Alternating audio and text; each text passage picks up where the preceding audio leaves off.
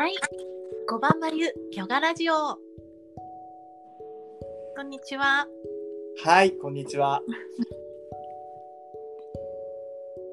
えー、私、えー、こばまゆヨガラジオで、えー、インタビュアーを務めさせていただきます。ウェブ担当の中田と申します。よろしくお願いしおます。願いいたします。皆さんはじめまして、五番眉です。よろしくお願いいたします。はい、えっ、と、こばまゆさん、じゃあ、あの、簡単にこう自己紹介、何やってるか。はい、えー私はまあ15年前からですね、ヨガのインストラクターとして活躍活動をしておりまして、えー今ちょうどコロナもねすごくやってきてしまっているのもあるんですが、ちょうどあのいろいろこうヨガの教室を行ったりですとか、いろいろのインストラクターのこうね育成などもしてたりしてたんですが、今はおうちセルフケアヨガサロンということで会員制のオンラインのサロンを中心に活動させていただいてます。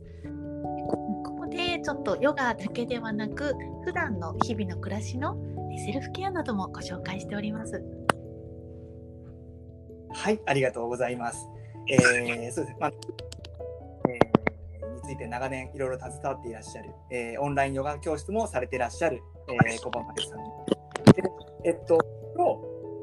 えー、まあ、何を最初話をしましょうかということで、えー、2人で決めまして、えっと、ね、一つのテーマであるアーユルベーダっはい、ていうもので本日はお話をいただきます。はい、はい。えーっと、まあ、アイルベーダ、あの名前聞いたことがある人っていっぱいいると思うんですけれども、一体これが何なのか、そもそも何何語なのこれみたいなところから。ですよね。な中田さんってそもそもアイルベーターってことをご存知でしたか？えーっと、聞いたことがあるってレベルですね。でもさすがご存知だったのですご すごいです。確かにこうちらっとその単語だけ見てあでも何のことかは知らないっていうかはい、ここ数年ですごくだいぶ流行ってきたんですけれどもあの、えヨガのこう仲間というかですねヨガの姉妹みたいなものになってきてインド発祥の世界最古の医学と言われているものなんですね。ね意味があのインドの古い言葉で、え命の知恵とかちょっと難しく言うと生命科学なんて言われています。うん簡単に言うとこう私たちがあの健康で幸せに生きていくための知恵生活の知恵になりますのでまさに今こういったコロナの時なんかもアイルベーターがね役立つかなっていう感じなんですね。うん特にじゃあヨガだけの話でもないってことだそうですねこうアイルベーター的なヨガのこうなんていうのかな見方もできますね。えただこうヨガってすごく幅広いのでなんでしょうこう体を美しく整えるとか心を整えるとかもできると思うんですけどアイルベーター的なアプローチから見ていくとこのこの時間帯にはこの季節にはまたはあ。の自分の体調また自分のこう性格特徴に合わせてこんなヨガがあの合ってますよとかこんな時はこんなヨガがいいですよっていうようなこうアプローチができできるようになってよりこうヨガの幅が広がっていきます。なるほどなるほど。じゃあ本当にこうアイルベーダっていうのはあの幅広く生活になんか根ざしてるっていうそうそうなんですよ。すごい幅広いのでなんかこうね日本でも例えばあのお寿司うんにこう酢飯にして、はい。生姜のガリを合わせてわさびつけてとかっていうのもあのこう消化というか体をこう守る知恵っていうねこれも実はアイルベーターかなってこうあの日本の、なるほど。はい、はあはあはなるほど。本当じゃあ幅広い感じなんですね。そうなんですよ食事からあの日々の時間の過ごし方あのなのでこうね趣味なんかもアイルベーター的にこう体調を整えるのでこの趣味取り入れようとかあのお家のこう今お家にいる時間皆さん長いと思うんですよね。そういった時にこうどんなお家のこうインテリアコーディネートにするかとかこういうのも自分の状態に合わせてアイルベーター的にケアしてあげるとより自分自身を健康に心地よく導いてあげることができます。なるほど。端端的に言うとあの健康になるための考え方とか健康になれるような、なんか考え方ってイメージでいいですかね？そそうですね方法というか、まあ、一つのいろんな方法ですかね。でなんかこうアイルベータの特徴的なのが健康になっていくというよりはもう健康に気づくもともと持っている自分のこう良さとか個性とか、えー、こう健康を引き出していくみたいな発想がこうインド的っていうんですかね。ほどはあはあ、そのインド的ななんかその、ね、日本だとこう例えば日本でも漢方とかだったり、はい、あると思うんですけれども、はい、インインドならではのそういう考え方アーユルベーダの発想ってあったりするんですか？そうですね。あのフィロソフィーというか理論がこうヨガとも通じてるんですけれどもアイルベータならではというとこのなんかこう自然界に存在するあの例えば風とか、うん、あの暑い日とかあと水ありますよねあと大地あのスペースの空こういったあの自然の現象を全てに当てはめてこの5つのこう自然のエレメントであらゆるものをこう表してこうバランスを調整していく知恵なんですね。なので火がすごく多いっていうのはこう火って暑いじゃないですか。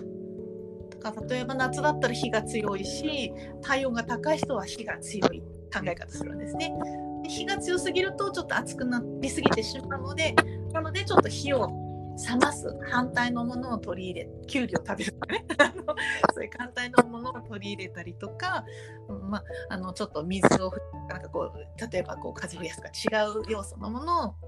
う入れていく減らしていくなんていうケアをしています。なるほどなんか今のこう温める冷やすでいうと中国にもなんか似たようなこう陰と陽みたいな多分。おっしゃる通りです。あのもともとそうですね。アイルベーターとはまた別で発生してるんですけれどもちょっとこうあのね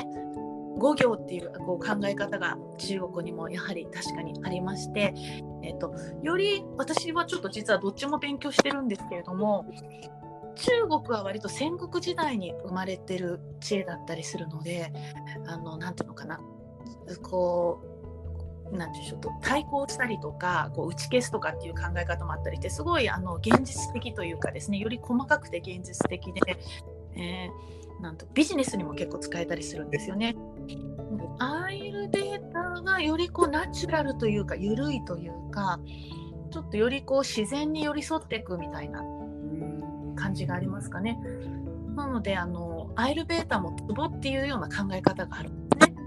マルマって言って急所にもなるんですけれどもマルマ？マルマって言ってあのその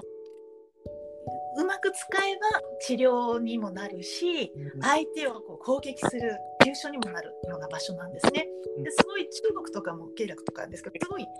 ちっちゃいあのインドのマルマはすごい大きいんですよ。拳台とか ちっちゃいものから大きいもの。がするので 結構なんか緩い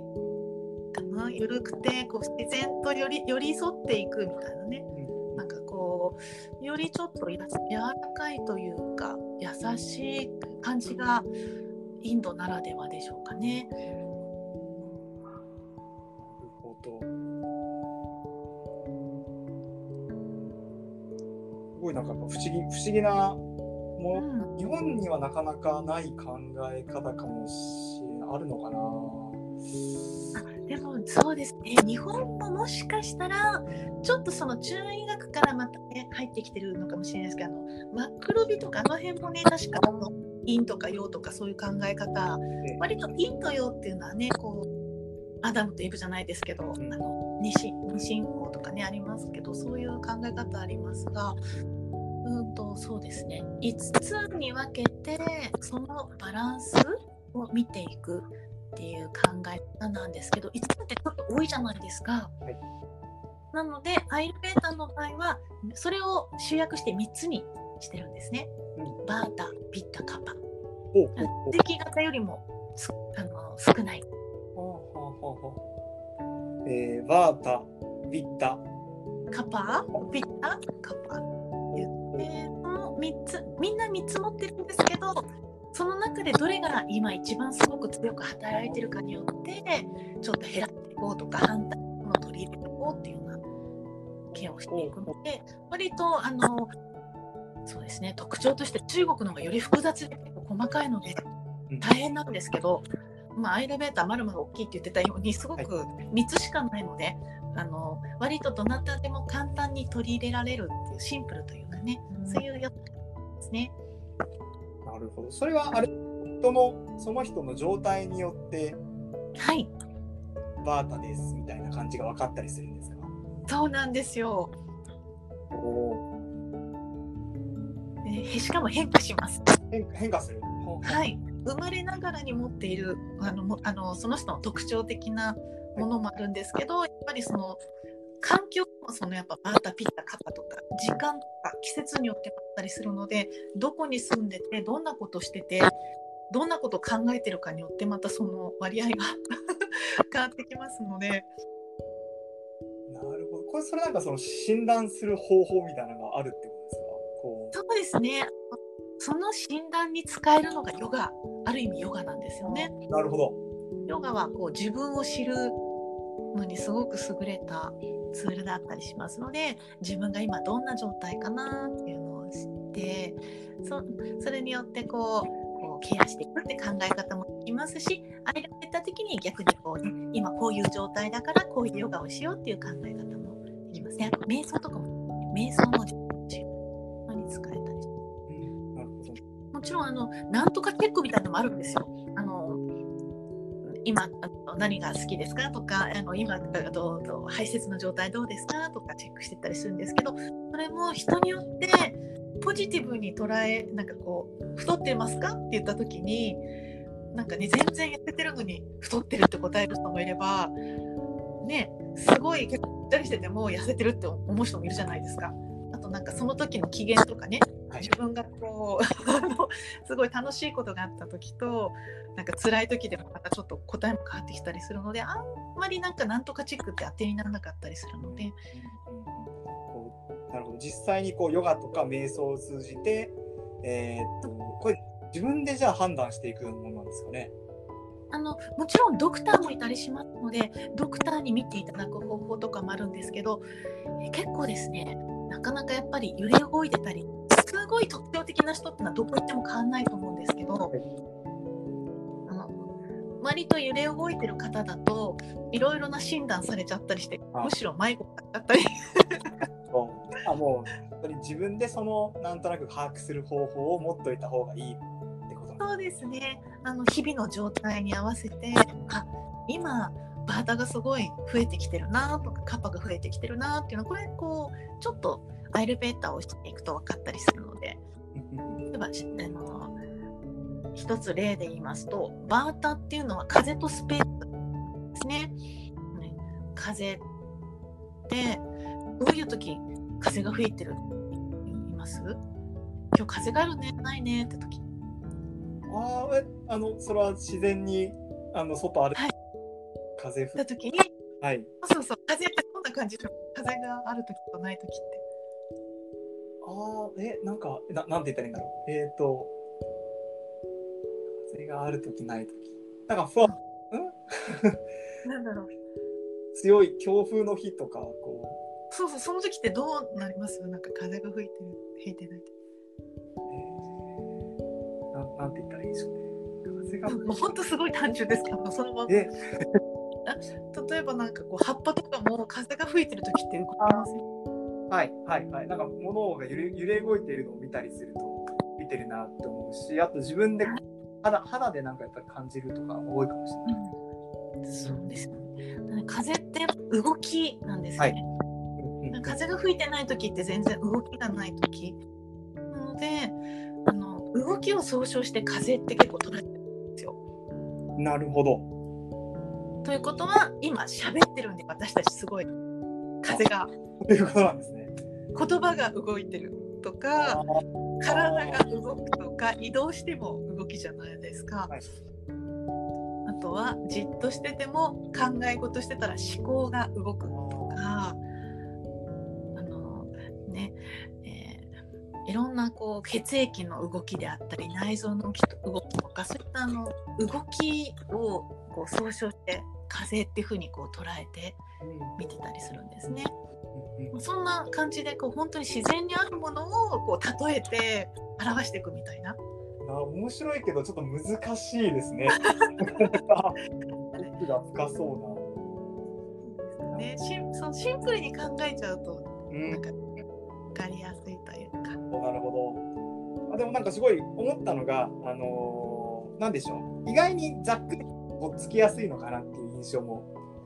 ざっくり。ざっくりしていて受けました、はい、言ったようにマルマっていうのがねこう拳だけあるみたいな、はい、壺みたいなものですかね。それが大きかったりしたりあとはね5つのエレメントを3つにまとめちゃうっていうのはなかなか大胆なみたいな。ことだなね、なんかこういろんなしあのこう本当にインドだと今でも医学として使われてたのでもう一人一人に合わせたらものすごいいろんなこう指向線とか必要じゃないですか。なのでこう3つに分けた方がなるほどなるほど。ケアも楽というか。なるほど。その辺にこうインドらしいというかちょっとおおらか、はい、そうなんですよ。なんであの出張したりとか、はい、こうよく動いた時はやっぱこう風が動いてるから風を沈めるケアしようみたいな。あなるほど。なるほどですね。やっぱりあれですね、多分そういうインドの人の昔からの多分知恵みたいなのがいっぱいそういうのに詰まって、はいそうですね。多分、まあ、昔の人たちがこう同じように悩んでいろいろこう、ね、体壊したりとかしながらこう実験してこう生まれてきた、ね、知恵なんじゃないかなと思うんですけどこう、ね、賢者たちがこうまとめた知恵で。はい、えー、というところですかね。あの私今の説明でだいなんとなくアイルベーダ本当に名前しか知らなかったレベルがあこういうものなんだ、まあ、そもそもこう考え方なんだって方法論なんだっていうのすら知らなかったので、はい、ああなるほどなっていうふうに勉強になりました。ありがとうございます。なので今日本ですとこうアイルベータってエステ、オイルマッサージのねイメージが強いと思うんですけどというのはやっぱり現代の私たちってすごいこう忙しくてなんか流行語とかもどんどん変わっていくじゃないですか。ね、こう同時にいくつものことをやったりですとか非常に動きが多いんですよね。ということで風が増えやすいので風を沈めていくケアがこうオイルとかなんですよ。それでオイルマッサージが割とやっぱねこう主流になっているという。なるほど。まあじゃあ現代人は外してこうちょっとかベベータっぽい風っぽい。そうそうそう。またが増えやすい。っていうのはありますかね。おそういうことですね。いや、すごいなんかた多分めちゃめちゃ奥深いんだろうなっていうふうに、はい、ですけれども、はい。どうでしょう、本日は多分この辺りで、はい。